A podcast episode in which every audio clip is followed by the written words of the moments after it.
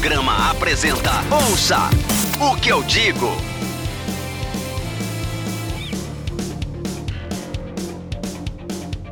Meninas e meninas, moços, rapazes, senhoras e senhores, está começando mais um Ouço o que eu digo. Eu sou o Ed. Eu sou o João Pereira. Lucas. Ah, o áudio do Lucas ficou ruim na hora que ele ia falar o nome dele. Foda. É porque ele não gosta de ele se apresentar, né? Ele não é. Ele gosta de tá falar sobre as coisas, mas ele não é de se apresentar no programa, ele não é de se despedir das pessoas, então ele é sempre. É, É, tem muita é o rede. propósito. Avacalhei o som de propósito. Ele é o cara obscuro do podcast, né? É um cara que não tem redes sociais, né? Não tem como. redes Pois é. Tá começando mais um o que eu digo, então, já falei essa parte, mas vou repetir, né? Porque a gente sempre troca o assunto na- no, no meio da parada. E, bom, eu espero que estejam todos bem, as famílias estejam bem, todos os nossos ouvintes, os mesmos do podcast aqui também. Espero que continuem, continuemos passando por esse momento tão complicado da melhor maneira possível. E o João, já quer começar com os recadinhos? Tem alguma coisa a ponderar no início? Vamos começar É, dando um abraço para o nosso grande amigo Floco. Floco, tamo junto, cara. Assim que essa loucura passar, voltaremos às nossas origens. Saudades de gravar em estúdio. Um abraço pro Floco. abraço. E um abraço pro Gleison também, né? Da, Também, das produções Gleison Lage. Nosso brother. pelas nossas vinhetas, tá tendo voz do Gleison quase todo dia agora no Audiocast. Então, grande abraço, sempre salvando vidas do audiograma. salvando vidas e tal. Até acompanhando ele no. no, no- Ele virou um grande influencer, né, cara, da, da área de, de comunicação, né, bicho? É, tá com o Facebook bombado e tal, fazendo altos mexãs por aí, dando umas aulas sobre rádio. O cara é foda, Gleison. Sou um fã seu, mano. ele agora é influencer de produção, filho. Tá produzindo pra fora do Brasil agora. O cara Falou, tá. É outro nível, é outro nível. Essa sabe? loucura aí. Eu quero ver se eu, se eu pego um curso com ele aí, porque o cara manja muito. Pois é. E agora a gente pode falar que as vinhetas do Audiocast são produzidas por um produtor internacional. Olha que Exato. beleza. Eu, eu acompanhei o lance todo, via, via matéria de que, ele, de que ele agora é produtor internacional. O cara é foda, velho. Estamos bem, fácil, não. estamos bem de produtor de vinhetas, cara. Muito bem. Pois é. Ah, é o nível do negócio. Isso aqui não é, não é pouca coisa, não, né? O Ah, áudio tá chiado, mas aqui não é pouca coisa, não, pô. cara, o áudio chiado, mas é, é de coração. O áudio tá chiado, mas é de coração. A gente promete que vai melhorar. Mas va- vamos lá, né? Então, já agradecemos o Foco, já agradecemos o Gleison e agora é aquele pedido super importante que é para você seguir o audiograma nas redes sociais. Estamos aí no Instagram, no Facebook, no Twitter, no YouTube, em todos os lugares possíveis. Não que no YouTube tenha muita coisa, mas tem algumas coisas lá também. Tudo barra ou arroba audiograma. Super fácil de achar. Estamos no Spotify também, o nosso, nosso perfil oficial lá com várias playlists. Além disso, pedir para você acessar o audiograma.com.br podcast, que lá tem todas as informações do nosso audiocast, links dos programas, os programas antigos, onde você pode ouvir, os canais onde a gente, onde você nos encontra, ah, links de coisas que a gente citar aqui durante o programa. E faltou a mendigagem da semana, que é pedir para você assinar o nosso Apoia-se. apoia.se barra audiograma. A partir de dois reais por mês, você já consegue colaborar com a gente, ajudar a gente a manter esse projeto vivo, a produzir mais coisas. Tem várias recompensas lá, você pode escolher o valor que mais cabe no seu bolso e nos dar uma ajuda mensal para manter esse, esse negócio funcionando, né? Ajuda os meninos, gente. colabore com a cultura, ainda que a gente não seja propriamente um, um artista, mas apoie a cultura. É. É Você importante. gosta de ouvir a gente falando merda e falando sobre música? Apoia, galera. Ouça o que eu digo. Recados dados, como sempre. Não falamos sobre o tema, mas já está escrito em algum lugar, então você já está vendo, como diria nossa querida Rita, né, a youtuber mais legal do momento. É, você já deve ter, já viu que o tema de hoje é o Pretenders, né? Que está lançando disco novo, uma banda pode ser considerada seminal do que a gente conhece como aí já, já entra aquela discussão do que é pós-punk, o que é new wave e tal, e é uma das primeiras bandas que eu, eu considero New Wave, né? Eu não sei vocês, mas para mim é um movimento de New Wave mesmo, não é isso? É, pra mim é mais New Wave. Ah. Tem vamos dizer assim, um pé e meio no New Wave e meio no pós-punk, se assim podemos dizer. Porque tem, é sempre bom a gente definir. O Lucas tá aí. Ô, Lucas, você tá aí? Claro. Eu Ah, tô assim. Então tá bom. É sempre bom a Achei que, falar. achei que ele tinha dormido. Eu também achei. Mas, é que é sempre bom a gente falar sobre isso um pouquinho quando a gente vai tratar dessas bandas, pelo seguinte: tem essa discussão, né, de New Wave pós-punk, e tem muita gente que resume no seguinte: ah, New Wave aconteceu mais nos Estados Unidos e é uma coisa um pouco mais pop, mais dançante e tal, e o pós-punk aconteceu mais na Inglaterra e é um movimento um pouco mais sombrio, com letras um pouco mais rebuscadas, né, mais românticas, tem uma coisa bem dark mesmo e tal. Eu acho que é uma boa definição, porém, o Pretenders é uma banda anglo-americana, né, então ela aconteceu nos dois países ao mesmo tempo. Então, assim, é um pouco difícil de encaixar é, a banda nessa, nessa, nessa coisa meio simplista, né? De diferenciar os dois movimentos. Porém, a banda, a sonoridade da banda ela é bem mais alegre, mais positiva, ela tem uma pegada um pouco mais dançante mesmo, mais pra cima. Então, acho que ela é mais new wave mesmo. Concordo, concordo totalmente. Então, hum, começa então, vamos falar um pouquinho sobre a banda. Bom, então, você falou, né, da, da banda ser uma banda anglo-americana, né? A Chrissy Hind é norte-americana e ela já tinha um background, né, na música, ela já tinha tocado em outras bandas anteriormente, antes de se reunir com o James Honeymoon Scott, o Pete Fadden e o Martin Chambers. Como que eu esqueço do Martin Chambers? Não posso esquecer do Martin Chambers. Não Mas pode. enfim, o Pretenders foi formado em março de 78 ali, basicamente. E durante a sua, a sua formação original, eles lançaram dois álbuns, que é o Pretenders e o Pretenders 2. Saíram em 80 e 81, é, respectivamente. Lançaram alguns, alguns EPs antes e tal, mas nada muito que, que, que coisa não. Ou foi só os, foram só os discos mesmo? Foram os álbuns e lançaram singles, né? Então teve Brass in Pocket, que era um- a música que saiu em 79, Talk of the Town, que saiu em 80. Então eles já tiveram alguns singles e alguns singles de expressão, né?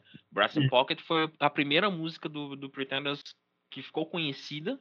E dentro e nessas, nesse período, né, foram três grandes singles, além de Brass in the Pocket e Talk of the Town, teve Message of Love, que foram, foram músicas grandes assim do Pretenders. Depois disso, a banda emplacou alguns outros hits, hits até maiores do que essa, do que essas três músicas, mas essas ficaram conhecidas por serem grandes músicas da formação original da banda. Porque eu só, eu, eu pensei que, é, assim, é, eu não, não pesquisei tanto, eu achei que só tinham, das- com a formação original, eles tinham lançado só singles, mas lançaram então os dois primeiros discos, né? Então lançaram os dois primeiros discos são com a formação original. E aí, em junho de 82, a banda demitiu o baixista, o Peter Farnham, por causa de abuso de drogas. Uhum. E aí, dois dias depois dessa demissão, o guitarrista foi encontrado morto. E Foi. E a, e a causa da morte foi uma overdose. É. Ou seja, alguém, então as pessoas realmente abusavam de drogas na banda. Assim, Não, e é é o curioso que o cara que foi demitido por abuso nem é o que morreu, né? Eu imagino. acabou morrendo o guitarrista. E aí, um ano depois, o, o, Peter, o baixista acabou morrendo também. Só para explicar bem os casos, o, o James Honeyman, ele foi, ele foi encontrado morto na casa da namorada dele por ter usado cocaína, por muita cocaína, e isso ter gerado um ataque cardíaco. Já o Pete foi encontrado morto também na casa da, da namorada, noiva e tal, afogado numa banheira depois de perder a consciência durante uma overdose de heroína. Cara, nessa época, nessa época, final dos anos 70, é, início dos anos 80, era muito, era muito comum, essa galera tava desabutinada mesmo no, no consumo. Que nos anos 70 também não tivesse rolando, mas assim, esses casos mais tristes de, de, de mortes prematuras e de, e de, de, sei lá, abuso de droga. O Sid Vicious morreu com 21 anos, né? O Ian Curtis com 23. Né? O Ian Curtis também. É, o Ian Curtis não foi por droga, mas foi por suicídio, que também é tão trágico quanto, enfim. Essa, esse rolô pesado era bem comum nessa época, né? Era um negócio muito foda, muito louco, né? Mas então a banda, a banda é permeada de uma história meio, meio dark no início, né? uma parada meio trágica. Tem sim, tem, tem esse background trágico aí. Por conta muito da morte do James, a banda deu uma pausa e aí voltou um pouco tempo depois. E desde então eles seguem numa, numa saga de integrantes, né? A Chrissy e o Martin Chambers seguem firmes até hoje. O Martin chegou a sair da banda no fim dos anos 80, mas são os únicos músicos é, originais, né? Da formação original. É, talvez. Eu, eu não sei se, se, é, se é impressão minha. É uma banda. É o que a gente estava comentando antes do programa. É uma banda extremamente linear, cara. Na carreira toda. Apesar dessa, desse problema de instabilidade na forma, nas formações, de troca de integrantes e tal. É uma banda extremamente linear na sonoridade, né? Você escuta o Pretenders, é, independente da fase não que seja tudo igual, mas você conhece, tem os traços do Pretenders ali, né? E isso aí é de certa forma louvável, né? Quando você pega para para pensar que uma banda não tem uma formação original, não teve muitos anos de uma formação original e mesmo assim conseguiu se manter do mesmo jeito, né, da, com a mesma sonoridade. Fazendo boas músicas sempre, assim. Sempre. Todos os discos que eu escutei do Pretenders, só dois assim dos anos 2000 que eu escutei um pouco menos, mas sempre tem música boa, música que dá para imaginar sendo hit assim. É uma banda bem legal. Não conhecia tanto, né? Esses dias eu ouvi muito e gostei bastante. É, acho que o... acho que essa questão do de ser uma banda linear vem muito do, do DNA, né, dos integrantes da formação original, né, que ainda seguem. Acho que, o, que a Chrissy, principalmente, ela criou, né, uma. Como, como explicar?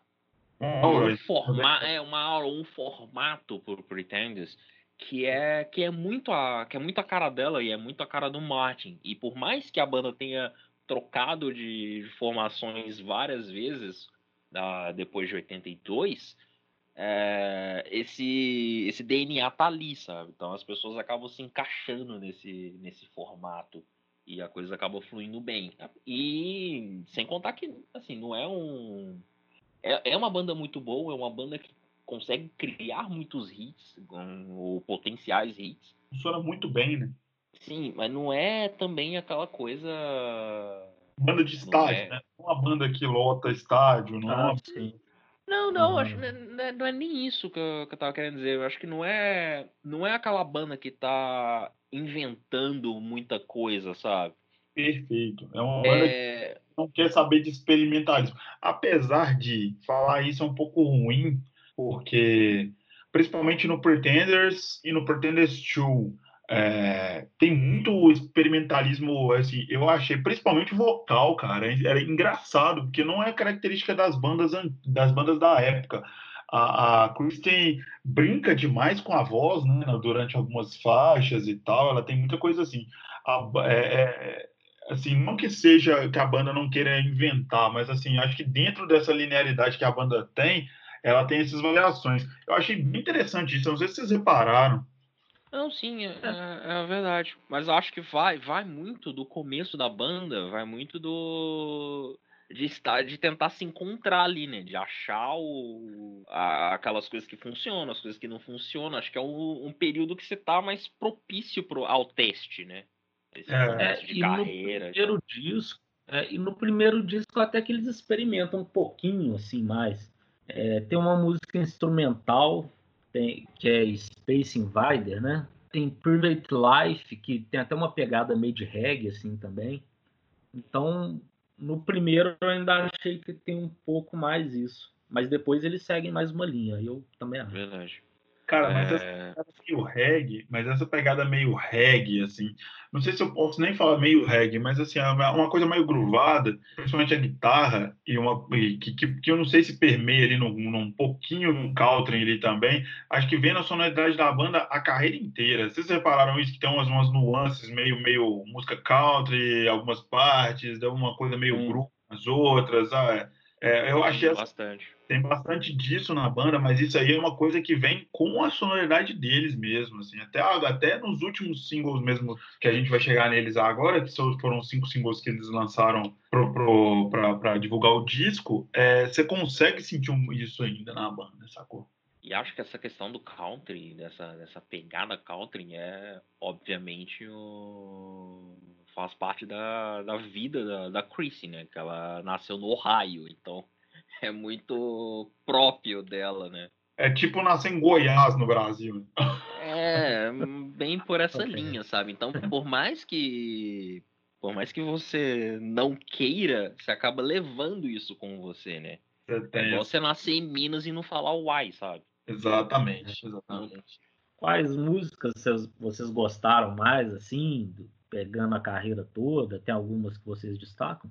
Eu tenho, tenho algumas, assim, que eu, que eu gostei bastante, mas eu confesso para você que eu sou muito preso nos singles. Então, tipo, Brass in Pocket, eu acho que é uma grande música, uma das músicas que eu mais gosto do Pretenders.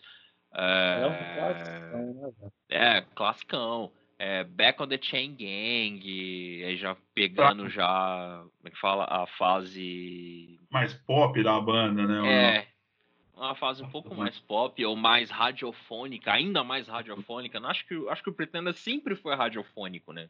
Sempre, não, não sei se era uma, pro, uma proposta da banda de ah, queremos soar, ter músicas nessa linha, mas acho que a, a banda acabou produzindo músicas que caberiam em rádio em todos os álbuns. Mas, a banda, de... a banda um som, tem uma sonoridade muito simples, cara. Isso facilita demais. Facilitava, né? Naquela época, essa questão radiofônica. A banda tem uma sonoridade sim, sim. muito simples. Muito simples. Então, tipo, de Back on the Chain Gang pra cá, é, isso se tornou muito mais evidente, né? Então tem ela, tem Middle of the Road, que é também um musicaço e é um dos clássicos, né? Dos anos 80. São do mesmo disco, né? Eu acho que, é eu acho que é a música mais tocada do Pretenders do, no Brasil. Ah, sim, é a música mais apaixonada. Não, acho que a, é, aquela. Não, acho que é Stand By You, cara. Stand By You, que é, foi trilha sonora de uma novela. É, tá, verdade, verdade, verdade. Mas, mas Middle, Middle of the Road foi uma música muito tocada aqui no Brasil e é bem adorada pelos fãs. Durante muito tempo, o Pretenders foi a banda de Back on the Chain Gang para mim. E que eu nem conheci, nem conheci com eles, para ser sincero. Eu conheci com o Morrissey. Não, na verdade eu já tinha ouvido com eles também, só que eu achei que a música era do Morrissey, sacou? Eu não sabia que era o hum. Morrissey que tinha feito uma versão dos caras. Aí depois que eu fui ouvir a banda mais, eu comecei a ouvir, é, não tão recentemente, mas uns anos pra cá, que eu me emplaquei mais nessa, nesse rock dos anos 80, e vocês essas bandas todas, né? E eu, come... e eu juro que eu achei que essa música Back on the Chain Gang era do Morrissey na carreira solo com a versão do Pretenders. Eu estava redondamente enganado. Então. a música do Pretenders. Mas o, mas o Lucas perguntou de músicas que, que a gente gostou mais e tal. Cara, o primeiro Pretenders, o Pretenders mesmo, o primeiro disco, eu gostei dele, eu gostei muito do disco, assim, praticamente todas as músicas. Eu também. Acho que então, foi o que eu mais gostei. Eu acho que foi o que eu mais gostei também, cara. Mas eu sou, mas eu também tô com você, John. Eu sou muito ligado, eu liguei muito nos singles, cara. Tem, tem singles poderosíssimos, né? Quando você vai pensar em, em questão, questão radiofônica, tem coisa que você, você fala, pô, isso tocava até hoje, né, mano? Você sim, parar sim. Tocaria é... até Por exemplo, Don't Get Me Wrong, velho.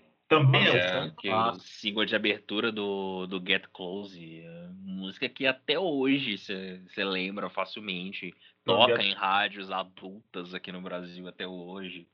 Eu acho uma das músicas mais legais pra tocar em festinha. Eu, eu juro pra você, cara. Quando você tá Sim. naquela. Você tá ali na metade da festinha pra frente ali, que começa a tocar uns negócios pra galera ficar mais agitado, o álcool já tá subindo, velho. Essa música é muito foda, muito foda. Acho ela muito legal. Não, e o Ed até comentou de groove. Tem uma música desse disco também, que tem a Don't Get Me Wrong, que tem um puta de um groove, tem um baixo legal demais, que é Light of the Moon. Mas acho que ela não é das mais famosas, assim, não. É, não, verdade. Não. Ela é muito ela legal. É conhecida. Nem chegou Esse a ser single, disco... inclusive, mas. Cara, é, acho que não. Don't, não. Get, me wrong, don't, é, don't Get Me Wrong é do Get Close, cara. Também é um dos discos mais legais da carreira dele. A Light of the Moon é desse disco. É, My Baby, que abre o disco, também é bem legal. E, mas assim, eu acho que single hit, hit mesmo assim da banda, foi desse disco aí, foi só Don't Get Me Wrong, né? grande single foi Don't Get Me Wrong, foi uma música que rodou em mais lugares, né? Hint to Her chegou a tocar um pouco no Reino Unido, chegou a ser um single forte no Reino Unido, mas Don't Get Me Wrong teve um alcance muito maior. Assim. Lembrando que a gente, a gente ainda está em 86, né? E a banda lançou, é. e a banda lançou o Pretenders, o Pretenders 2, que também é um disco bacana, um disco longo, né? Bem... E termina com uma versão de Louie Louie. É verdade, bem lembrado, bem lembrado. O disco longo, um disco também bem linear, mas sem um single marcante, né? É, a única... Love, talvez? É, foi a única que teve uma, uma repercussão, assim, do álbum, foi Message of Love. Mas bem abaixo, por exemplo, de Brass and Pocket. Brass in ah, Pocket sim. chegou a bater, comparando com o primeiro álbum, né? Brass Pocket chegou a bater no topo da parada no Reino Unido, chegou a ser segundo na Austrália.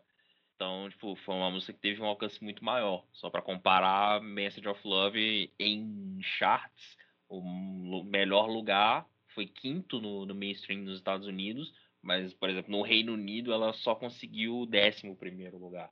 Foi o pico máximo da música. E o Iggy Pop fazendo escola por aí afora, né? Não é dele, né? Ou ele, é, ele fez versão dela também. Não, essa música é uma banda que chama, acho que Kingsman. É muito antigo. Muito antiga, né? Pois é, então porque Bem conheço antigo. essa música mesmo com o Iggy Pop, assim, conheci muito ela com o Iggy Pop. Tem, tem é. versão dele, tem do Motorhead, cara. Do Motorhead. Tem versão de Louis Louis. Essa música é de 63. Cara. É. The é Kingsman. É Kingsman mesmo, não é? Isso, The Kingsman mesmo. Tá no álbum The Kingsman in Person. É, isso eu não sabia. E essa parte do rock and roll já não, já não era mais tão comum, galera, ficar fazendo versão. Né? Se bem que até hoje ainda tem muito, muito isso. Eu tô falando besteira, porque, por exemplo, é, Lane, por exemplo, quando eu ouvi essa música, eu conheci a música com White Stripes. Eu acho que todo mundo da nossa cidade conheceu o Joe Lane com White Stripes, né? Não, não tem muito segredo. Sim, Mas, sim. Quando eu vi ela com a Dolly Parton, meu, meu, meu, meu mundo caiu, cara. Porque eu, sinceramente, acho ela muito mais legal com a versão, origi na versão original dela. Acho ela muito mais não, legal. Não, sim. É, é, fala, é a Dolly Parton, né? Aí fica difícil. É, é difícil fica, falar. Fica, fica, difícil. Por mais que a gente esteja falando do Jack White, fica difícil, é. né? Mas, enfim, voltando ao, ao Pretenders Daí você tava falando, você tava falando dos álbuns, né? Você falou do Pretenders, Isso. do Pretenders 2. Que não teve um grande. Um, é, é, teve uns singles legais, né? Mas que não chegam perto, por exemplo, é, que, do que veio na sequência, porque na sequência eles lançaram o Learning to Crawl e depois. é bem legal. Isso é. é bem legal. Ele é muito animado, assim, as primeiras músicas são. Ele tem uma sequência ali, né? Que é Back on the Chain Gang, é, Time the Avenger, é, Time the Avenger, Watching the Clothes, assim, são três músicas muito animadas, é um disco Watch legal. Pra mim é uma das músicas mais legais do disco e que eu acho que se não fosse Back on the Chain Gang, seria a música que eu mais gosto do disco, porque não é. do clichê, cara. Back on the Chain Gang é uma música sensacional, sensacional. É. Acho, acho uma, assim, um hit perfeito, cara assim, sucinta do início ao fim, sem exagero, sem invenção, sem nada, mas assim, toca em qualquer rádio, mano. Toca em qualquer lugar que você tiver, essa música cabe. Ela é impressionante. É bem a cara do Pretenders isso, né? Assim, não tem muita invenção, pode tocar em qualquer lugar. Não tem, é, exatamente. Uma música fácil de gostar, assim, logo de cara. Bem Pretenders mesmo. Total. É, essa música, Vô, John, você tem alguma coisa de número dela? Cara, ela conseguiu no top 5 na parada mainstream dos Estados Unidos. Ela teve um sucesso considerável no Reino Unido, mas ela ficou entre. ficou no top 20 só. Não foi nada estrondoso assim. Mas, por exemplo, é, é um período complicado, né? Porque 82 a gente tinha muita coisa rolando, né? Só de ter o thriller. é, não, 82 a gente tinha muita coisa rolando, não só no rock, né?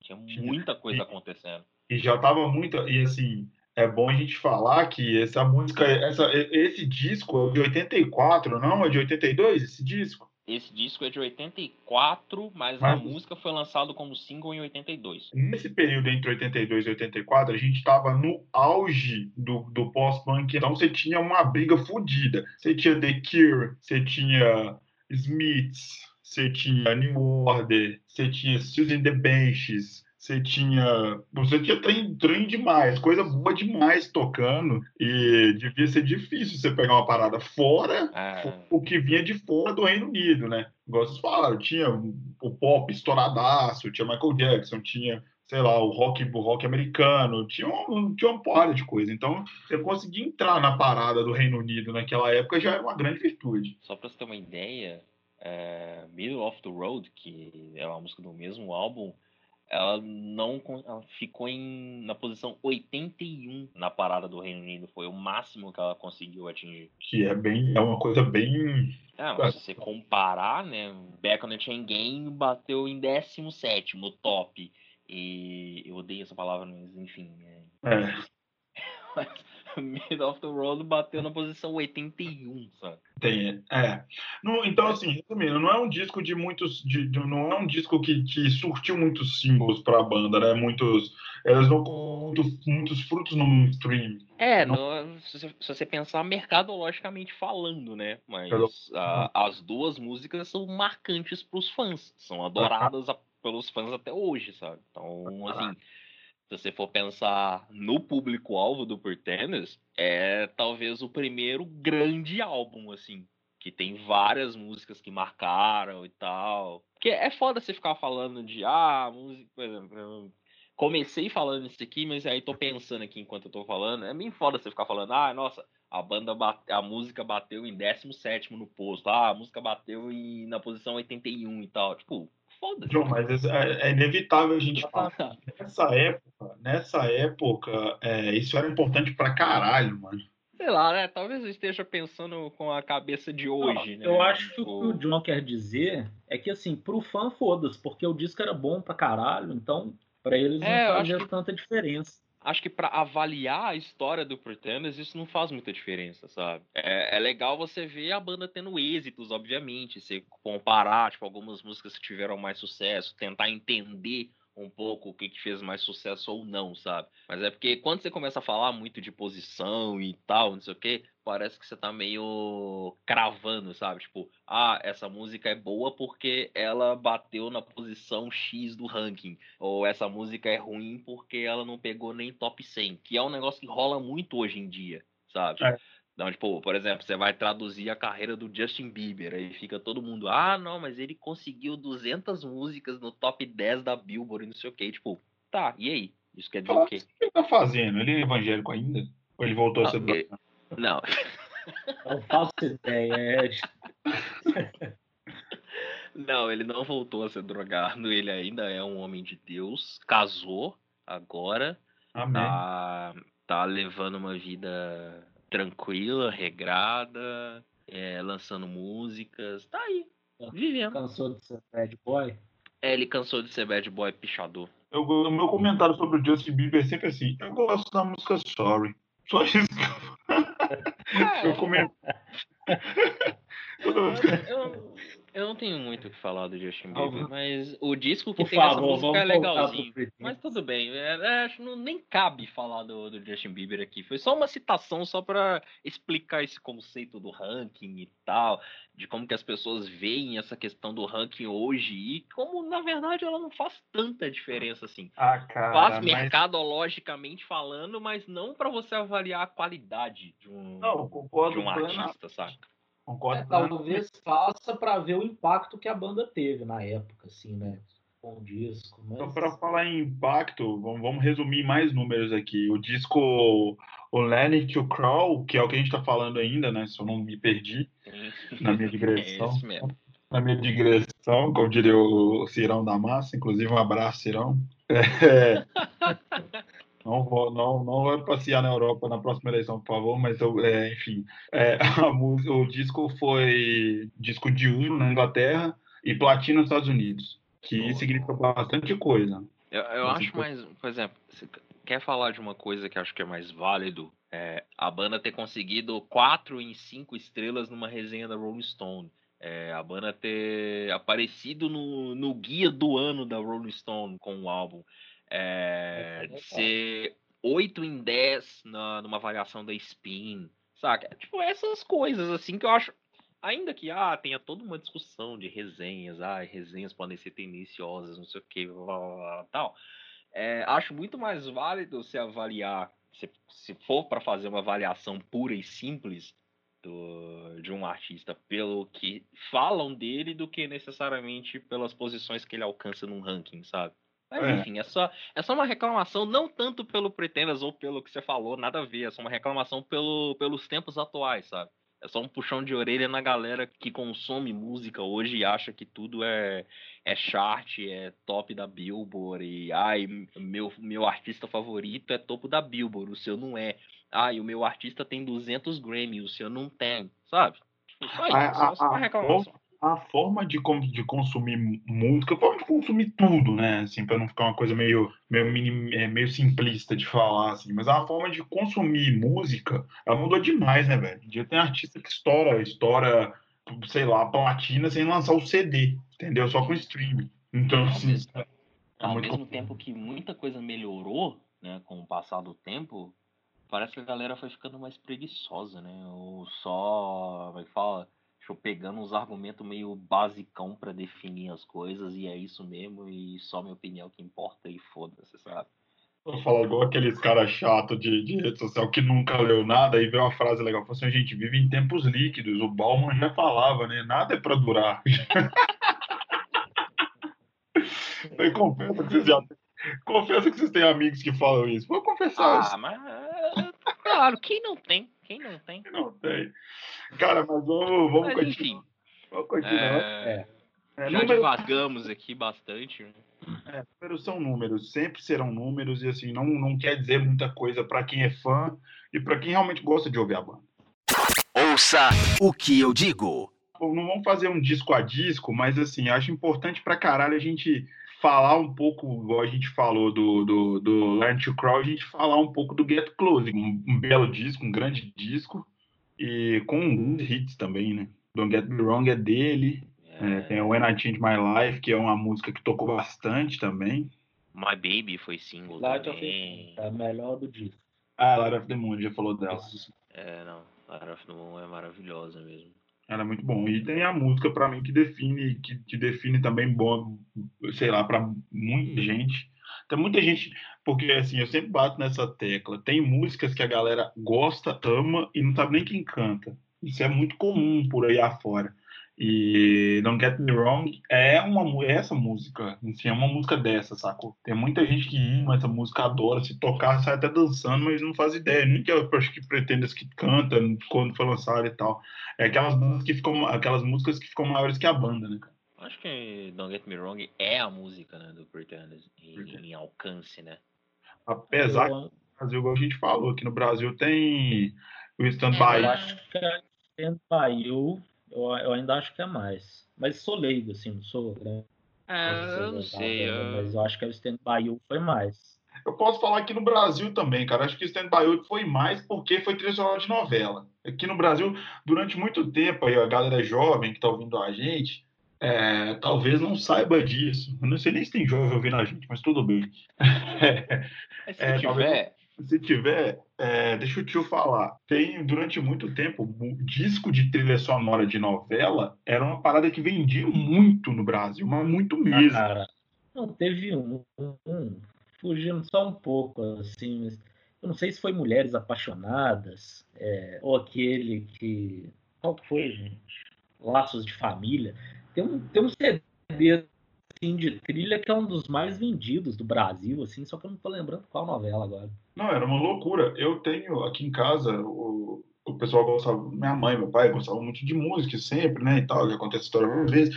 E aqui, e eu, minha mãe tem os, os dois, tipo assim, eram dois discos, um nacional e um internacional, com a trilha sonora da novela. Do disco Pantanal, cara, um dos discos mais me lembram, tipo assim, lembram infância, assim, de olhar para eu lembro das capas, assim, nitidamente, que, tipo assim, uma era a, a aquela menina que era a Juma, a Cristiano Ah, Oliveira. Cristiano Oliveira. Cristiano Oliveira, e o outro era o Miss Sater na capa, sacou? Dos discos, assim. Então era assim, uma parada que tinha na casa das pessoas, as pessoas compravam mesmo e consumiam aquilo ali.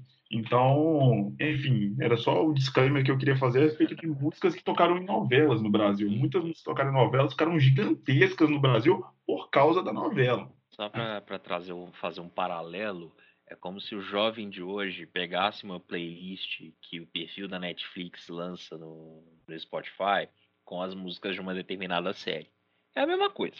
E- Só que na nossa época a gente comprava isso em vinil, CD, fita cassete e tal. Eram outros tempos, eram outras coisas. É, saudades. Saudades. É, então, alguns, algum comentário sobre o disco, mais algum single querem comentar, alguma coisa assim? Sobre o, o Get Close? Cara, eu só Não. queria só queria falar de Him by Her, Him to Her, que também é uma, uma bela de uma música, né?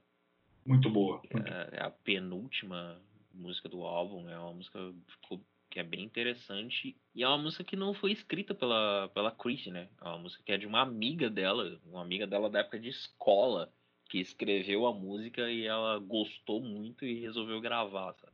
Cara, pelas capas dos discos e a forma como ela se coloca no, no- diante da banda, a Kristen é meio que dona da banda, né? Sempre foi, né? Mas ela meio que assumiu mesmo esse posto de protagonista, né, do, do, do Get Close em diante, até porque o no Get Close, Get Close é o primeiro álbum sem o baterista, né? Ela é a única da formação original no Get Close. Ah, foi quando o baterista sai, o baterista largou a banda, né? Isso. Então ela meio que assumiu o posto, né? Depois, tem o, depois do, do, do Get Close, que é o último disco, é o último disco da década de 80 e marca o fim de, um, de, um, de uma sequência de discos, né, cara? De, se bem que não, se bem que o Pretenders, o primeiro Pretenders é de 80 e depois teve o Pretenders 2 de 81. Aí teve um hiatozinho de três anos, They Learned to Crawl em 84 e fechando a década de 80 a gente tem o Get Close, que veio em 86 foi uma sequência muito boa e eles param de novo, talvez por causa de problemas da banda, não vou saber dizer, mas acredito que deva ser, né? Pra ver lançar o Packed, né? Assim que se pronuncia, Packed. É, package, o package, sei lá. Tô, tô, tô mal nas pronúncias hoje. Totalmente horrível. Enfim, é o Packet. Então, para ficar bem portuguesado, Package. o Packed, É exclamação, o Packed, exclamação. é, deu esse disco é de 90. Que aí daí pra frente eu confesso pra vocês que eu ouvi também, achei bem bem Pretenders, bem legal, ouvi mais com mais atenção esse, é, mas aí pra frente eu já não ouvi tanto com tanta atenção, eu ouvi os primeiros da década de 70, 80 aí. Cara, é, o, o Packet é um, é um álbum bem, bem creasy. É, Tem ela na capa, né? tem a franja dela na capa. né? é, é muito a cara dela, muito a cara dela. E é um álbum que gira totalmente em, em torno dela. Ela construiu o álbum inteiro. Ela era, é como se fosse. Eu ia usar o exemplo do Axel Rose no, no Chinese Democracy, mas naquela época, tecnicamente, existia uma banda junto com ele, ainda que, enfim, trocasse de guitarrista toda semana, tinha uma banda junto. Mas nesse, no caso do, do Packard, era só Chrissy. Era só Chrissy. E Ela contratou uma banda de estúdio para fazer o disco. Ela contratou músicos para várias coisas. Então tem guitarrista, tem baixista que toca em duas músicas, aí outro baixista tocando em outras três. A única pessoa que tá presente no álbum inteiro é um baterista que chama Blair Cunningham, que ele toca nas 11 músicas, ainda faz backing vocal em duas delas. Mas de resto, você ter uma ideia, são cinco guitarristas que tocam no disco. E a banda, o resto da banda mesmo, meteu o pé para tocar com o Paul McCartney, não foi? Se eu não me engano. É, tem, tem, tem essa história. Eu não, não sei se ela é real, mas tem essa história sim. É, eu ouvi dizer por aí. Eu vi em algum lugar que parece que a banda meteu o pé, né? Mas a banda saiu, não, mas foi uns anos depois. Eu acho que foi em 93, talvez. Ah, tá. Então foi O depois. pessoal que tocava com ela saiu pra tocar com Ah, então já não era Ah, mais a um banda, pouco né? Eu não tô depois. falando, eram os, os músicos dela, contratados. né? É, eram os músicos contratados, né, na real. Sim. E por que, né, cara, que levar o nome do Pretenders? Por que não fazer um disco com o nome dela? Será que é por causa de medo de perder espaço? Medo da banda desaparecer? Alguma coisa desse tipo? Provavelmente, né? Ah, pode ah, ser, cara. O nome era muito grande, né, cara? É, tem isso também, né? Acho que o, o nome era muito grande e a banda era muito a cara dela. Então acho que não tinha muito esse. Sei lá, não fazia muito sentido. Ainda mais que o, o som que ela ia produzir era a mesma coisa basicamente, sabe? É. Não tinha, não, não tinha não tem jeito, velho. Tem funk só de. Tem funk só de ver o nome por Tenders já escuta. Não tem jeito. É, mas é isso, cara. Acho que o nome, é igual vocês têm razão, assim, eu tô viajando porque o nome é bem poderoso, né? O nome é bem forte, né? Mas assim, faz sentido o que você, o que você tá falando, sabe? Ah, se é só ela, por que não gravar usando o nome dela? Mas tem, acho que tem todo esse, esse background, né? O, o nome Pretenders é muito forte, o que ela tava gravando era o som do Pretenders, então acho que não fazia muito sentido, sabe? É tipo, sei lá, o Scott Stepp sair do Creed para gravar a mesma coisa solo, sabe? Que foi o que ele fez na vida dele. Mas enfim. Então, assim, não, não fazia muito sentido, sabe? E ele, e ele foi um grande vitorioso, né? Que ele deixou de ser odiado no Creed para ser odiado em carreira solo. E por outro lado, ele salvou os outros integrantes, né? Todo mundo começou a prestar atenção nos caras, tipo, ver que os caras eram bons músicos, né? Eles montaram o Walter Bridge, o Walter Bridge é uma formação legal, e tipo, e a cozinha, a cozinha e o guitarrista eram do Creed. É, pois é. Mas a formação original do, do Walter Bridge era a formação original do Creed com o Miles Kennedy no vocal, Não, sim, né? é, então, são, são os três integrantes do Creed, baixista, guitarrista e baterista, mais o Miles Kennedy. Essa é a formação original do Walter Bridge, é a formação que tá até hoje. São os quatro hum. até hoje. É, e o Miles Kennedy também sai por aí ganhando dinheiro fazendo turnê com o Slash. Fazia. É... Podia ter turnê, né? Saudade da época podia ter turnê. Pois é. É aquela coisa, né? O Walter Bridge é legal, mas não dá tanto dinheiro, né? É como é que você é. ganha uma graninha? Fazendo uns showzinhos com o Slash, né? Que mas... segue, segue sendo um dos roqueiros mais comerciais da história, né, velho? onde o cara põe aquela cabeleira com aquela cartola, chove dinheiro, né, mano? Chove ainda mais com ele no Guns N' Roses, mas tudo bem. Isso é, é. Isso é uma conversa para outro programa. Para outro programa, para outra coisa. Ouça o que eu digo. Depois do Packed, ou do Packed, como a gente Packed exclamação, como a gente falou, a banda lançou, né, o Last of the Independents, que é um disco bem radiofônico, né? Igual se a gente estava falando que o Pretenders é radiofônico, esse disco é absurdamente radiofônico. E tem You Stand By You, que a gente já falou, que talvez aqui no Brasil seja a maior música deles, eu não sei, se vocês, eu, pra mim, né? Não sei se para vocês também pode ser, justamente por causa da questão da novela. E... Vocês estão me convencendo nisso aí. Né? Eu olhei aqui no Spotify, é a música mais escutada da banda. É, aí a gente volta naquela discussão do que é só número. Não, mas ok, é, é, é uma. Eu, eu olhei só de curiosidade, porque a gente estava falando dela, da Brasil Pocket, na Don't Get Me Wrong, que são as três primeiras, inclusive, né? Ah. Mas ela tá um pouquinho na frente. Stand By You é uma das grandes músicas da história do, do Pretenders. É, marcou a vida de muita gente aí, de muitos casais aí pelo mundo afora. Ah, eu acho que é o último grande classicaço assim deles, dela. Cara, e eu tive dela, que procurar aqui né? para lembrar qual que era a novela, a novela A Viagem, que foi uma das novelas mais comentadas da história da, da, da teledramaturgia do Brasil, cara. Eu não sei se a família de vocês também é noveleira, que a, a minha a família da minha mãe, o pessoal assiste é. bastante novela. Então, assim, é, a novela é de 94 e eu era molequinho, eu lembro de. Eu não acho que eu não podia assistir essa novela porque tinha umas paradas meio, meio místicas e tal, mas assim, até hoje, é, quando o povo lá da, minha, da família do mamãe tá lembrando de, de novelas, essa novela é assunto recorrente, porque parece que foi uma boa novela. Então quer dizer que foi uma novela que muita gente assistiu e quer dizer que foi uma trilha sonora que muita gente ouviu. Então, assim, é... bom, alguém quer comentar alguma coisa sobre esse sobre o Last of the Independence, Garro? Ah, só que teve o último grande clássico, eu acho, da banda, né? Stand By You. Mas tem umas músicas ali que ficaram meio perdidas também. Tem Everybody Mother Song, que é uma balada assim legal. Night in My Veins é uma música legal também, animada, assim, tá no início do disco. A música Hollywood Perfume, que isso foi bem legal. Né? Bem legal também. Tem, tem cover de Bob Dylan, né? Forever Young, que é a música que fecha o álbum. Uhum, Forever Young. Então, é, tem é, muitas é... versões.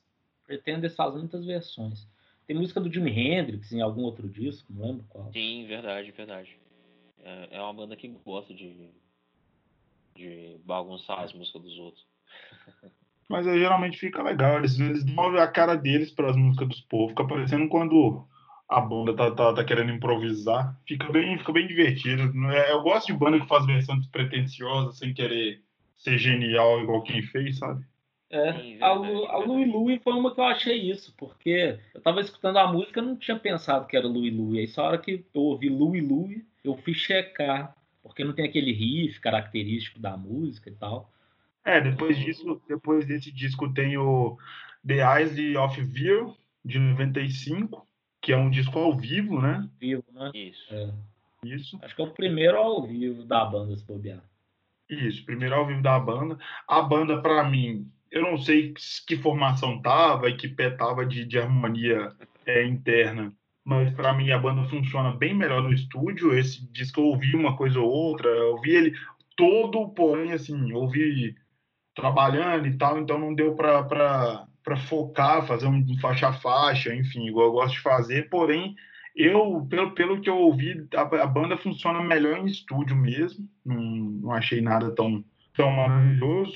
Vou discordar assim um pouquinho, não pelo adoro, eu adoro. Não pelo álbum em si, porque é, é um álbum ok, assim, não tem nada demais, né? Não é um registro ao vivo, assim, tipo, nossa, meu Deus, que coisa maravilhosa. Marcante, né? É, não, não é, sabe? Mas hum. o, o Pretenders ao vivo é bem legal de ver. Eu vi quando eles vieram pro Brasil para abrir os shows do Phil Collins. E eu vi o show em São Paulo. E é, e é uma banda muito legal. Aí ah. entra todo aquele contexto do ah, a banda que tinha tempo curto, e aí tocou só os hits e tudo mais. Mas é uma banda que tem uma energia ao vivo. E é a, e a banda que veio é a formação atual, né? Que, tá, que gravou o Hate for Sale, que vai sair sexta-feira. Então, Cara. é uma banda que funciona ali ao vivo. Talvez a época ali, 95, não, não ajudasse muito, né? Talvez. Não, eu tô falando desse disco, porque assim, é, essa quarentena, essa, essa, quarentena, essa coisa toda do, da, da, pandemia tá me fazendo lamentar várias coisas. Principalmente shows que eu não fui, que eu podia ir, que eu podia ter ido e não fui, sacou? E o Pretenders é um desses. Porque eu lembro que o Pretenders tocou na época no Chevrolet Hall, no nosso, no nosso atual quilômetros de vantagem. É... Precisava falar esse nome? É, eu adoro falar esse nome. E no quilômetros de vantagem Hall aqui de BH que é de fora, sim, a gente tem um espaço de shows aqui que chama Quilômetros de Vantagem Hall. E... É, o, povo, o, povo, carioca também sabe bem dessa história, sofre do mesmo mal. Mesmo mal. Né? É um absurdo, mas porém aconteceu, então vamos lamentar. É. PS eu... Time for Fun, nada contra vocês venderem as coisas aí e tal. Tamo legal, tamo de boa, viu, Time for Fun? Não esquenta a cabeça, viu? Tudo ah, bem. mais agora, mano. Bota uma fé depois dessa reestruturação que vocês vão ter que passar depois da pandemia. Pode vender o que quiser, mano. Tô super de boa. Poderia eu... chamar Ipiranga Hall? Poderia. Poderia. Mas eu sei que não é culpa sua. Eu sei que é culpa do, do marketing da Ipiranga lá. Ó. É. Tudo bem. Se os caras querem vender mais o quilômetro de vantagem do que o nome da marca, quem sou eu para dizer que tá errado? É, então nada contra, Time for Fun, tamo aí, somos amigos, inclusive chama a gente aí para fazer umas coisas, tal. É. Se tiver Lola, convida é, a gente. É, se tiver show aí, quiser dar um fazer uma agrada, a gente seca a carreira da banda e vamos, vamos que vamos. Então. Enfim. É... Ó, tem um motoqueiro chamando aí. Tem, já chegou o rango, mas não é meu não. É do vizinho. Mas enfim, é, foi, foi um show que eu poderia ter ido. Foi uns anos atrás. Eu não sei se você vai recordar disso, John. A banda passou, passou por aqui, fez um show que, como do praxe aqui em BH, eu fiquei sabendo que estava super vazio. Mas era um show que eu poderia ter ido. Inclusive, eu fui convidado por uma amiga minha que foi levar a mãe nesse show e me perguntou se eu estava afim de ir. Na época, o ingresso era barato e tal. eu fui, não sei por que não fui no show. Eu poderia ter uma opinião como a sua, que viu ao vivo mesmo, assim, ao vivaço. É, eu tô tentando lembrar quando foi esse show aqui em BH. Cara, isso deve ter sido bem, sei lá, no início dos anos 10 aí. Foi bem antigamente, sacou? Foi bem antigamente pois mesmo. É. Deve ter sido na virada de 2000, da, da primeira década para a segunda dos anos 2000. Foi assim, bem, bem, bem. Foi antes de, de deles lançarem o, o Alone. Foi bem antes, tenho certeza. Ah, sim. Ah, o Alone é recente, acho que ele é 2016, 2017, sei lá. É, enfim, aí depois desse, desse disco do The Isley tem o Viva o Amor, de 99, que aí eu já não tenho muito o que dizer. Vocês querem? Bom disco. É, é um bom disco. Eu gosto bastante de Drag Away 42. Acho uma música bem legal, assim. Não é. Gostei nada... de Popstar. Bem Popstar. empolgadinha, assim. Legal. Não é um álbum, assim, que se sobressai perante os outros, mas é um disco bem. É um disco bem redondo, assim, sabe? É, não é. é isso. É como toda a carreira do Pretenders, né? Praticamente. Tem muito. É uma carreira é, bem feita, né? É uma carreira muito bem feita, cara. É, né? Agora eu tô te falando, não é uma banda que dá pra você criticar muito, é porque é uma banda que você, ela, ela entrega exatamente o que ela propõe em todo o disco. Assim, ela é uma banda extremamente linear. Mas é, é isso, eu acho. É um álbum bem segue bem a, essa linha da banda e tal. É um álbum redondo, bem produzido e tal, mas acho que fica, ainda que seja legal e que ele tenha coisas positivas, ele fica aquém, né? Da, fica. Dos trabalhos anteriores. Fica, não que seja um álbum ruim, igual eu tô falando. Não é um álbum que funciona muito pois bem, é. porém, não é tão grande como foi outras coisas que eles fizeram. Mas esse já é o Alone, né? De... Hum, esse é um outro disco ao vivo em Londres, em London. Verdade. Tem um de 2002 também, né? É, tem o de 2002, tem o Lose Screw, tem o Break Up the Concrete de é 2008, tem mais algumas coisas aí. É, só, pra, só de curiosidade, o Jeff Beck toca guitarra em uma das músicas, em Legalize Me. É, não é, não é uma. Não é pra qualquer um ter o Jeff Beck tocando no disco, né? Então, assim, já não, prova também. Não é pra qualquer um. Depois, qual foi o que o. Ah, já esqueci o nome do cara. O produtor do disco, gente, do, do, do Black Keys, o. Do Dan? Ah, o Dan. Dan Auerbach. Dan Auerbach, exatamente. Perdão, gente. Minha amnésia de sempre está comigo hoje também. o Dan Auerbach, ele produz o Alone, não é isso? Isso, ele produz o Alone. É um disco de 2016, é um disco. E é um, eu, eu, gostei bastante, cara. Sinceramente, eu gostei mais do que o Viva o Amor e do que, do que os próximos que vieram nos anos 2000, os que sucederam nos anos 2000 aí, que foi o... O Lose Screw e o Make Up the Concrete.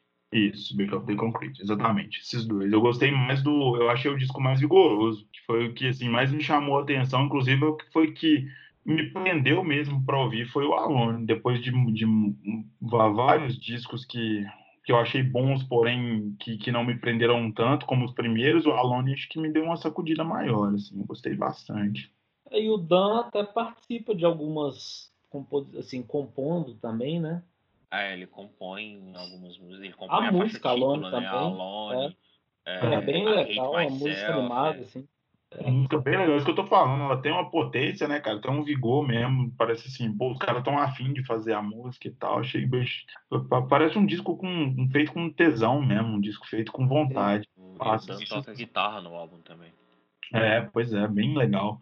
E. O essa... tá, Alone tem bem a cara dele mesmo. Tem, tem. Você consegue sentir a cara, um pouco do, do, do. Como é que fala? Do, a alma do, do, do Black Keys ali. Aquele Aquele jeitinho, o jeitinho do Black Keys ali. É verdade. Mas o, o Alone é meio que, que a retomada, né? Depois de, dessa sequência de álbuns mais ou menos, mais ou menos, mais pra lá do pra cá. É, repetindo ainda que os discos não sejam necessariamente ruins, não sejam escorregadas nível, sei lá, terceiro e quarto álbum do Strokes. É, são, álbuns, são álbuns legais de se ouvir, não, mas não te prendem tanto quanto os anteriores, a banda tem essa retomada né, com o Alone. O Alone é um disco muito bem feito, tem várias músicas interessantes. E a gente não tem, deixando bem claro, a gente não tem problema nenhum em dizer que uma banda, inclusive bandas que a gente é fã, mais fã até do que, muito mais fã do que o Presidente, a gente não tem problema nenhum em dizer que a banda fez um disco ruim. Né? O John é um grande fã do Metallica e adoro o Sendenger, por exemplo. É, eu acho o Sendenger maravilhoso, mas assim, mas eu sei que o álbum é ruim. Eu sei é. que o Sendenger é o pior álbum da história do Metallica, talvez o pior álbum da história do metal. Quando a gente fala que o Pretenders tem discos mais ou menos, mas que não são ruins, é porque realmente não dá para falar que é ruim. Porque a banda ela é muito certinha, ela é muito uma banda muito. Pretenders é, não sabe, tem ela... ruim, velho. Não tem. É. Aquela banda, sabe aquela banda trabalhador, aquele cara trabalhador que não é destaque no, no, no, no okay. dele, que não é destaque no setor dele, mas tá sempre garantindo uma coisa legal. É exatamente o Pretenders, cara. É uma banda muito certinha. Não dá pra falar, não tem disco ruim. Todo disco tem música boa. E, tu, e assim, não decepciona, não tem jeito, tá? É bem, é bem isso. E a gente falando do Alone, o John falou que foi a retomada da banda, né? Que eu falei também que teve um vigor maior. Eu foi exatamente o que eu senti ouvindo as primeiras músicas do disco que tá por vir, né, cara? Eu achei assim, todas as cinco músicas que eu ouvi são muito bem feitas. São, hum, assim, eu gostei de todas. Gostei de todas, achei as, todas as cinco bem, bem, bem fortes, sabe? Bem, bem bom de ouvir, gostosa, com, com força, com, com vigor, sabe? Eu achei bem legal, acho que vai um belo disco por aí. Viu? Pois é, né? O álbum sai na próxima sexta-feira, né? Dia 17. Uhum. E já conta com cinco singles soltos, né? The Buzz, You Can Hurt a Fool, Hate for Sale, é, Didn't Want to Be This Lonely e qual que é a outra? Tá faltando Thirst uma... Account Daddy. Isso, Turf Account Daddy. É, saíram esses cinco singles e todos os cinco singles são bem interessantes, né? Então, então assim, eu te falar que tem um... O Can't Hurt a Fool é uma baladinha, né, cara? Eu achei super legal, super legal. Ela me lembrou muito a introdução, não sei vocês já escutaram uma música que chama I'm Your Puppet? Que o Elton John fez versão? É uma música antiga pra caralho. Não, sinceramente. Não tô lembrando aqui agora. Depois escuta ela. A introdução parece demais, velho. Qual, qual, qual música? You Can, you can Hear the Fool. the Fool. E The Buzz é um rockão anos 80, né, bicho? Você, você, Sim, é.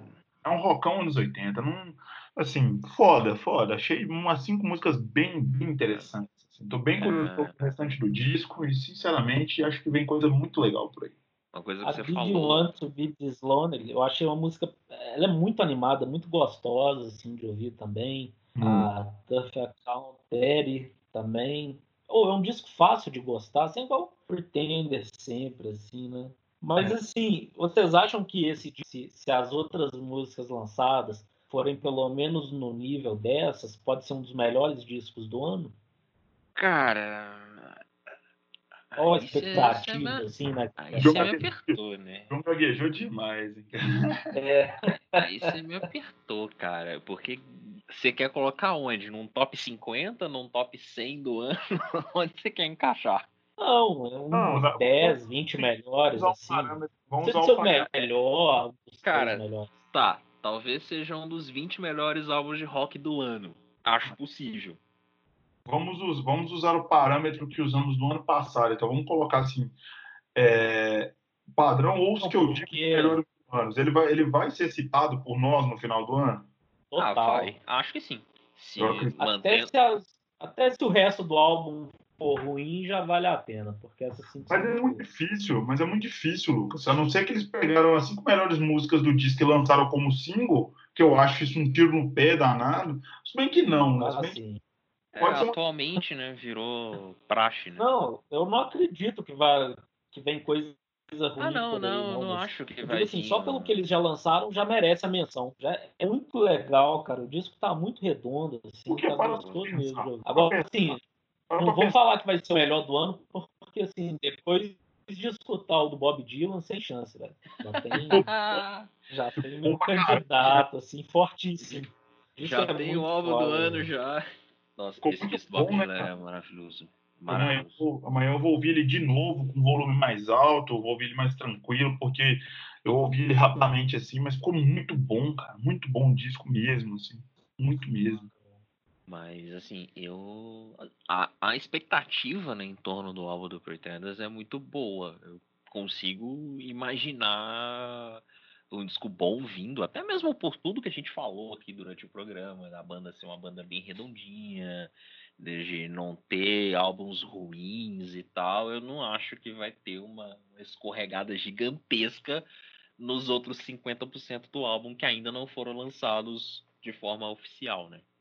Então, é, porque, acho... por exemplo, se a banda lança, igual eu tô te falando, se a banda tem, é, faz uma jogada tão pretensiosa de lançar cinco singles, né, metade de um disco, eu não sei, se já, já foi divulgado se o disco vai ter 10 faixas, no máximo 12, né? Você não tem um disco muito maior do que isso hoje em dia, é muito, muito difícil. É, não, o disco vai ter 10 faixas. São 10 faixas. Então, faixas. São 10 faixas. Exatamente, exatamente 50% do disco ou a banda tá ficando muito louca de lançar cinco primeiras músicas para poder, sei lá, enfiar o resto goela abaixo, ou então a banda tá com um disco totalmente redondo, que eu acho que, é. que é, é, eu acho que é a coisa que, que, que é. mais provável. É, mais provável. é que assim, né? É, tecnicamente, o... não era para ter sido lançado cinco singles, né? Porque o álbum era para ter saído em maio. Certo. Só que. Quer dizer, mentira. Errei. O álbum era para ter sido lançado em março. Aí. Era isso mesmo? Não, mentira. O álbum foi, anu... o álbum foi anunciado em março e era oh. para sair em maio. Foi anunciado em março para sair em maio. Só que aí, por conta da pandemia, todo esse rolê, eles acabaram adiando o lançamento agora para julho. E é muito ruim, né, velho? A banda, a banda lançar disco. É a mesma coisa de estúdio segurando o filme, né? Que a banda ela precisa divulgar o disco, né? Até é... a galera vai ficar divulgando o disco fazendo live. Não, não faz sentido, sacou? A galera pois é, eu. Cara, assim, pra, eu... pro público. Então, assim, é muito foda a banda lançar talvez o melhor disco deles em sei lá quantos anos. Em 20 anos. Em 20 anos, pode ser, não tô, não tô cravando, mas é uma possibilidade.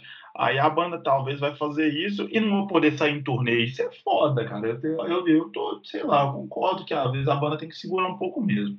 Ah, não, eles, eles resolveram segurar e tal. Eu, eu tenho, sei lá, eu fico em cima de um muro nesse, nesse assunto, porque por mais que você não consiga fazer uma turnê, você consegue promover o seu álbum de forma digital. Então, ainda que você não vá ganhar a mesma porcentagem uh, financeira ali no rolê, você consegue trabalhar o seu álbum de forma online, você consegue ir lançando clipes para as músicas, é, incentivando outros tipos de promoção do, do álbum até você poder cair na estrada. Só que quando você, por exemplo, o álbum era para ter sido lançado em maio. Se tivesse saído em maio, talvez a gente nem tivesse falando dele agora em julho, sabe? Já teria passado. é isso teria, que eu ia falar agora. Teria muita coisa teve muita coisa saindo, né, nos últimos dois meses. O Lucas lembrou aí do álbum do Bob Dylan, que é do mês passado. Então, tipo, talvez o álbum já tivesse sido esquecido, vamos dizer assim, sabe? E outra, você segura, você lança single e segura o lançamento do disco, você aumenta o hype, velho. Não tem jeito, você aumenta a especulação. Sim, principalmente quando os singles são bons, né? Exatamente. E é esse caso, né? Se você lançar cinco singles de um álbum do Maroon 5, não adianta muita coisa. Não. Cara, fala aí. Não, deixa pra lá. deixa pra lá. Vamos, vamos focar no que é fraco do Ed. Né? Eu fico indignado, cara. Eu tenho, tem banda que realmente me irrita porque, pô, a galera gosta tanto e a coisa é tão ruim, né, velho? Pô, a, a, a, a, que tem me irritado mais ultimamente é o Imagine Dragons, cara. Por que, Imagine... cara? Toda a positividade do Imagine Dragons, as palavras positivas, o. É fala. Uh, esqueci os termos que são usados atualmente. É, é, é um rock namastê do caramba, né, velho? É, sabe? Mas enfim, cara, é, é, Nossa, deixa pra lá. Muito preconceituoso você. É, eu sou demais. Ainda vai ter um programa sobre coisas que me irritam, que nos irritam. vai ser hoje, não. Esse falar... programa vai ser engraçado. Vai ter 12 horas só de coisas que irritam Ed. É, exatamente. Vai ser o podcast mais longo da história. da história dos podcasts. de todo o podcast do mundo. Né?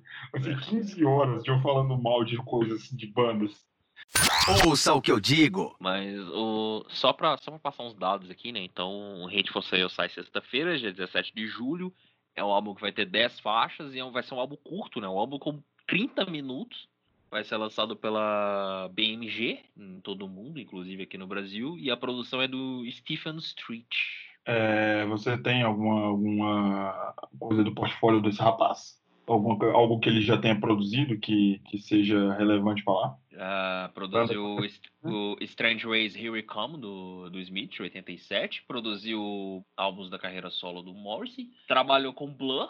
Produziu Laser, Modern Life and Rubbish, o Park Life. Produziu Cranberries. Já trabalhou com Pretenders anteriormente, do Last of Independence pra frente. E já trabalhou com Idlewild, já trabalhou com o Graham Coxon, que era o guitarrista do, do Blur. Já trabalhou com The Zutans, produzindo o terceiro disco dos Zutans, o Tired of Hanging Around. Não, mentira, o segundo disco dos Zutans. Porra, eu gosto dos Zutans e tô errando a ordem dos. Qual o nome da música? Eu não conheço. The Zutans, é, Tired of Hanging Around é o nome do segundo disco. É uma banda inglesa, tem três álbuns lançados, a banda voltou tem um ano, dois anos mais ou menos. É uma banda bem legal de rock, inclusive, tem umas pegadas bem interessantes. Produziu o disco de, os dois primeiros álbuns do Kaiser Chiefs, tô confirmando aqui agora, o Employment e o Yours Truly Angry Mob.